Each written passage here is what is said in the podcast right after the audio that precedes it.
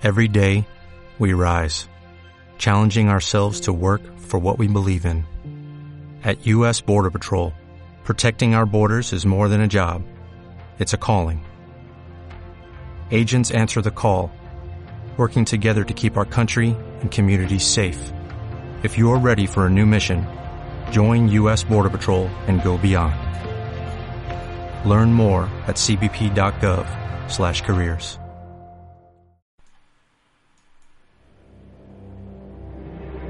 Bienvenidos a nuestra fortaleza, a mi lado José Antonio Val, soy Daniel Pérez, esto es Tierra de Dragones, comenzamos.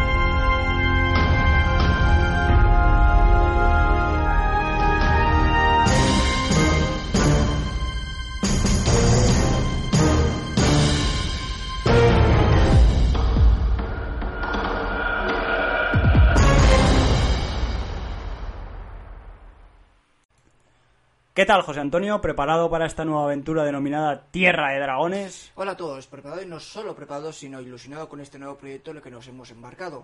Y sobre todo con ganas de hacer cosas interesantes y que lleguen a mucha gente. Tierra de Dragones, nombre potente, ¿no? Bueno, y qué mejor nombre para un proyecto dedicado a Aragón, cuya mención evoca a la serpiente alada, asemejándose mucho de Aragón con el dragón. O con que nos fijemos en las cimeras que portaban los monarcas aragoneses, como el mítico yelmo de Jaime I el Conquistador. Mm. Con esto ya nos podemos ir haciendo una idea de la importancia de estas bestias mitológicas en nuestra tierra. Sí, así es, y no podemos olvidarnos de famosos dragones como el de Valdealgorfa, en la provincia de Teruel, del que hablamos hace mucho tiempo en nuestro libro El Aragón Paranormal. O Belaín, el dragón de Barbastro, el de Ambel, el de Bronchales, el de Atarés, el de Siresa o el de San Lázaro, entre otros muchos. Con todos estos ejemplos, nuestros oyentes debe de quedarles claro el porqué de la elección de, de este nombre. Pero centrándonos en el proyecto en sí, ¿qué pretendemos que sea? Pues en sí un lugar de encuentro para todo aquel que quiera acercarse y adentrarse en lo concerniente a la actualidad cultural e histórica aragonesa. Es decir, que hablaremos de exposiciones interesantes que puedan ser visitadas dentro de nuestra comunidad, Así es, también comentaremos publicaciones tanto literarias como artísticas destacables y nos adentraremos en las efemérides de nuestra tierra. Por otro lado, nos gustaría intentar entrevistar a algún conocido aragonés. ¿Y cómo vamos a canalizar todo esto? Pues bien, los podcasts intentaremos subir como mínimo uno al mes. Sí, además vamos a procurar subirlo a varios medios como Spreaker y iVoox. También los tendréis en Spotify y en iTunes. Por otro lado, podréis visitar nuestro canal en YouTube, Tierra de Dragones. Canal en el que queremos subir material muy dinámico de todo tipo, como visitas a exposiciones, exteriores, arquitectónicos o históricos destacables. También podréis seguirnos en Twitter, arroba dragonestierra e Instagram, tierra barra baja de barra baja dragones, la T y la D en ambos casos con mayúscula, que serán los medios más activos. activos y la vía más rápida de informar y dar a conocer algo relevante dentro de la actualidad cultural de nuestra tierra. Y por si todo esto fuera poco, podréis leernos en tierradedragones.blog. Un blog en el que ya estamos publicando reseñas tanto de exposiciones, publicaciones como actos culturales que tienen que ver que se realizan en nuestra comunidad autónoma. Aunque también es nuestra intención escribir entradas de todo tipo de temas históricos, artísticos y muchos más. Vamos, que todo está conectado como un ente único, pero a la vez variado. Sí, eh, en alguna ocasión nos hemos propuesto hacer un bloque monotemático, que será el eje central de todas nuestras plataformas de comunicación. Más o menos lo que vendría a ser vídeo, podcast y entrada en el blog sobre un tema que consideremos más importante, aunque la dinámica general será que podéis disfrutar de cosas diferentes en cada plataforma. Y aprovechando ya este nuestro primer podcast, vamos a acercarnos al Palacio de Sástago. Palacio de Sástago, donde nos encontramos a cargo de la Diputación Provincial de Zaragoza la exposición titulada Esplendor Barroco, de Luca Giordano Agoya y la pintura romántica, de la colección perteneciente a la Fundación Santa Marca y en la cual tenemos varios puntos muy interesantes y destacados, ¿no, José Antonio? Así es, nos encontramos con una colección pictórica en propiedad privada de las más importantes de nuestro país, formada por el conde Bartolomé de Santa Marca, uno de los fundadores del Banco de España, a mediados del siglo XIX. Colección muy amplia desde el punto de vista cronológico, entre los siglos XVII y comienzo del XIX. Por lo que respecta a las escuelas, destacaremos por su importancia la española, seguida la flamenca y la italiana, estando menos representada la escuela francesa. Bartolomé de Santa Marca, que entre otras cosas fue promotor junto a otras personalidades de la época de la denominada Asociación Artística, Sí, fundada en el año 1853. y cuya finalidad era recaudar una cantidad importante de dinero para comprar obras de arte con él y después subastarlas entre los socios. Este interés artístico continuó con su hija Carlota de Santa Marca, que se encargó de incrementar dicha colección.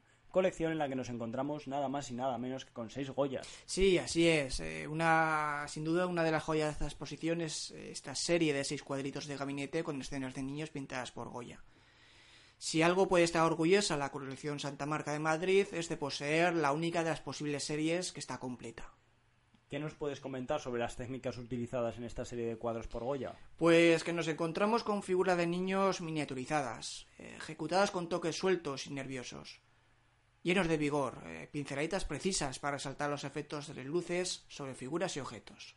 ¿Se trata de bocetos o cartones para tapices? No, no, no, no, no. Se trata de obra acabada, acabada y pensada para, para su venta a particulares, nobleza o la burguesía, que podían colocarlos en sus gabinetes o en sus casas como adorno dentro de una ambientación adecuada para tertulias y conversaciones. Por otro lado, en esta exposición nos encontramos con un cuadro muy interesante, nunca antes expuesto en Zaragoza, y atribuido al biblitano José Leonardo. Así es, de gran importancia para la propia colección Santa Marca es la atribución de una nueva obra al artista aragonés. Esta obra de grandes dimensiones se titula Moisés haciendo brotar agua de la roca del Joret y ha sido posible su descubrimiento gracias a la investigación comparativa con otra obra que sí se sabía que pertenecía a este artista bilbitano. En este caso, la obra se encuentra en la Real Academia de Bellas Artes de San Fernando en Madrid y se titula Serpiente de Metal. Por tanto, las coincidencias formales y estilísticas, eh, tanto de tipos, paisajes o anatomías, han sido determinantes para tal hallazgo. Desde luego una exposición obligada para los amantes del arte y que permanecerá hasta el 6 de enero del 2019. Así que animaros, que aún hay tiempo y disfrutadla. Ahora nos vamos en un viaje temporal a la antigua Grecia. Vayamos ahora con la exposición que nos propone CaixaForum Zaragoza en colaboración con el British Museum. Agón, la competición en la antigua Grecia, y aquí nos dejan ver una pequeña parte de la extensa colección británica, pero no por ello poco importante. Sin duda nos encontramos ante una colección extraordinaria relacionada con el juego, el deporte y la competición en la antigua Grecia. La exposición presenta un conjunto de obras que van desde el juego de la infancia, pasando por la competición y llegando a su máximo exponente, la guerra.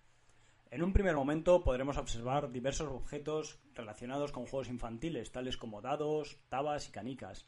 Después, la exposición dará paso a la sala de la competición, parte muy importante para los griegos, creadores de los Juegos Olímpicos, donde podremos ver diversas esculturas en mármol de atletas, de Nike, diosa de la victoria, y diversas vasijas con motivos atléticos. El arte también era motivo de competición, eh, celebrándose multitudinarios concursos de artes escénicas, tanto en danza como en música, donde los ganadores se convertían en importantes personalidades, como el, el poeta dramático Eurípides, del cual podemos ver un busto de mármol en la exposición. Por último, llegaremos a la guerra, donde podremos deleitarnos con una réplica de la armadura completa griega. Dagas, puntas de lanza, proyectiles de onda, entre otros muchos objetos. Y como toda guerra, tiene sus caídos. La muerte, muy presente en esta exposición, con una variada colección de estelas fúnebres. Y tan importante era la competición para los griegos que tenían sus propios juegos fúnebres, en honor a alguna personalidad de la época fallecida, podremos ver el trofeo más común de este tipo de competiciones como eran los leves de bronce. Y sin duda alguna la pieza más importante de toda la exposición será el bloque de friso de mármol hallado en el mausoleo de Alicarnaso, una de las siete maravillas del mundo.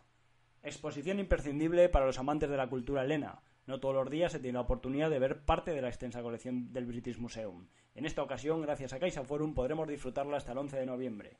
Queda poco, pero para esos últimos rezagados que no hayan visto aún esta exposición tienen tiempo de ir. También tenemos otras exposiciones interesantes, como Pasión por Zaragoza, El Reino de los Sentidos, situada en el Patio de Infanta, Centro de Exposiciones y Congresos de Ibercaja, hasta el 7 de enero del 2019. Por otro lado, destacamos la exposición Goya y Buñuel, Los Sueños de la Razón, repartida entre el Museo de Zaragoza y el Museo Goya Colección Ibercaja Museo Camonandar, que podrá ser visitada hasta el 30 de diciembre. Exposiciones en las que andaremos más en el próximo podcast, que bien merecen una mención especial. También en el Museo de Zaragoza podremos ver la obra del maestro ceramista japonés Tanzanko Toge hasta el 31 de diciembre. Por otro lado, a lo largo y ancho de Aragón tenemos otras tantas exposiciones, como la que nos presenta el Museo de Dibujo de la Res a cargo de Fernando Alvira llamada De Goya, en la que mediante sus dibujos nos presenta la serie Desastres de la Guerra, del artista nacido en Fuente Todos. En Jaca, en la Ciudadela, ya de por sí visitable y recomendable, nos presentan una exposición dedicada a toda la historia del Pirineo a través de sus fósiles, que estará hasta el 20 de enero del 2019. En el Castillo Valderrobres podemos ver la exposición Tapies, de la colección de su grabador Joan Barbara. Podrá ser visitada hasta el 30 de junio del 2019. Y en el Museo Diocesano de Barbastro se pueden ver las fotografías seleccionadas para el concurso organizado por la ONG en Tarachen Bols, un viaje a la esperanza, que estará hasta el 25 de noviembre. Ahora os traemos las lecturas recomendadas del mes. Bueno, José Antonio, ¿qué nos vas a recomendar este mes? Que veo que traes varias cositas. Pues sí, para este mes me he decidido a recomendar una novela y un ensayo artístico. La novela se titula Enemigos de Esparta, Oh. editado por Ediciones B, del escritor tulense Sebastián Roa, que muy probablemente está destinado a ser uno de los grandes autores del género de la novela histórica de nuestro país. Mira, ese lo tengo yo pendiente en mi pila de libros y le tengo unas ganas. No es de extrañar, eh, el autor turolense nos, en su nueva novela nos transporta al siglo IV Cristo, cuando Esparta dominaba el mundo griego. Pero no todo el mundo estaba conforme con eso, y en Atenas los exiliados tebanos conspiraban para recuperar la democracia arrebatada por los espartanos. En medio de la amenaza de una nueva guerra, siempre hay cabida para el amor. Un amor prohibido, en este caso, que se manifiesta en un soldado raso, Promaco, y Beleca, que pertenece a la nobleza.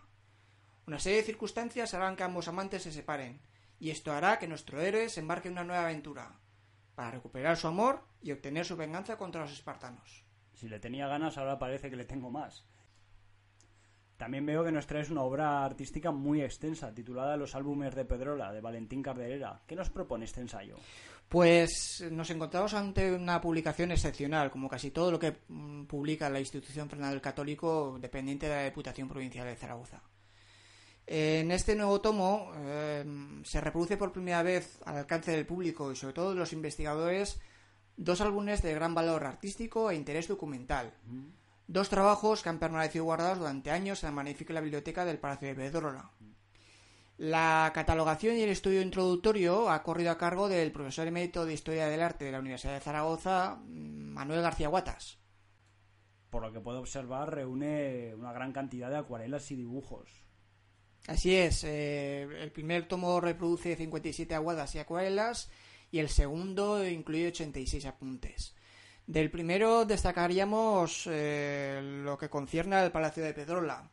Eh, le siguen varias sobre monasterios medievales, especialmente seis dedicados al monasterio de Sigena. Y hacia el final del álbum reproduce palacios y mansiones emparentadas con los duques de Villahermosa. Y a grosso modo, para que nuestros oyentes se hagan una idea, ¿quién era Valentín Carderera? Carderera es el digno sucesor de la reciente herencia de la literatura artística viajera del cambio del siglo XVIII al XIX. Lo que quizás no supiera, al menos en un principio, el propio artista era que a través de sus dibujos, aguadas y acuarelas de las bellezas y monumentos arquitectónicos del patrimonio artístico español, estaba realizando una impagable labor investigadora e inventariada. Una obra que no pasa desapercibida. Ambas recomendaciones muy interesantes, desde luego. Yo por mi parte os traigo también una novela histórica, Canción de Sangre y Oro, del escritor Jorge Molís, novela que además ha sido galardonada con el premio Fernando Lara 2018. La narración nos introducirá en una primera parte a Pedro, a un infante de Aragón, y a Constanza, una niña de 13 años que se ve obligada a casarse con Pedro por el bien de su padre Manfredo I de Sicilia, el cual está fuertemente, fuertemente enemistado con el papado. Conforme pasa la novela, veremos cómo Sicilia es derrotada y toda su casa real muerta, con la excepción de Constanza, a quien se le entrega el guante de intentar recuperar su reino para los sicilianos. Así pues, seremos protagonistas de cómo ambos personajes superan todo tipo de problemas y tramas entre las casas reales de la época, hasta llegar a convertirse en lo que fueron Pedro III el Grande, rey de Aragón, y Constanza II de Sicilia, y de cómo ambos sorprendieron a Europa, obra que no defraudará a todo aquel que guste de leer novela histórica. Una vez realizadas estas recomendaciones literarias, pasamos a actualidad. Bueno, y pasando ya al apartado de actualidad, destacaremos como actividad muy relevante dentro de Zaragoza y alrededores el ciclo de conferencias teatralizadas que imparte José Luis Corral y su hijo Alejandro con la ayuda de la compañía de actores Los Navegantes, en conmemoración de los 900 años de la conquista de la capital aragonesa por parte de Alfonso I el Batallador. Nosotros pudimos asistir ya a la primera quedando muy satisfechos con la experiencia. Pero para todos aquellos que no pudieran ir a la primera, estarse tranquilos que hay más sesiones. Las podéis consultar todas ellas con sus fechas en tierradedragones.blog. También debemos de destacar la concesión de un premio, y no un premio cualquiera. Estamos hablando del Goya Aragón. otorgado por el gobierno de Aragón, cuyo mecenazgo ha corrido a cargo de la empresa Terrales y Desarrollo al pintor turulense Gonzalo Tena. Gonzalo Tena, ¿qué nos puedes contar de él? Pues que estudió en las escuelas de Bellas Artes, tanto de Valencia y Barcelona, que perteneció al mítico grupo Trama, ¿Mm? entre cuyos miembros se encuentra el controvertido Federico Jiménez Los Santos. Bueno, controvertido es quedarse corto. que fue seleccionado para la Bienal de Venecia en el año 76 y cuya uh, última exposición fue en el 2017. El Museo de Teruel le dedicó una amplia retrospectiva titulada 1971-2017 La textualidad de la pintura, viéndose reflejado en su trabajo cómo ha abordado los límites del texto visual de forma abstracta. Actualmente es asesor en la titulación de Bellas Artes y en la Escuela de Artes de Teruel, donde vive y trabaja. Bueno, dragones, hasta aquí nuestro primer programa. Es la primera toma de contacto con este medio, así que no seáis muy duros con nosotros, que poco a poco le iremos cogiendo el tranquillo. No os olvidéis de visitar nuestras otras plataformas, cuyos enlaces dejaremos en la descripción del podcast. Nos vemos en nuestra fortaleza y hasta la próxima. Hasta la próxima.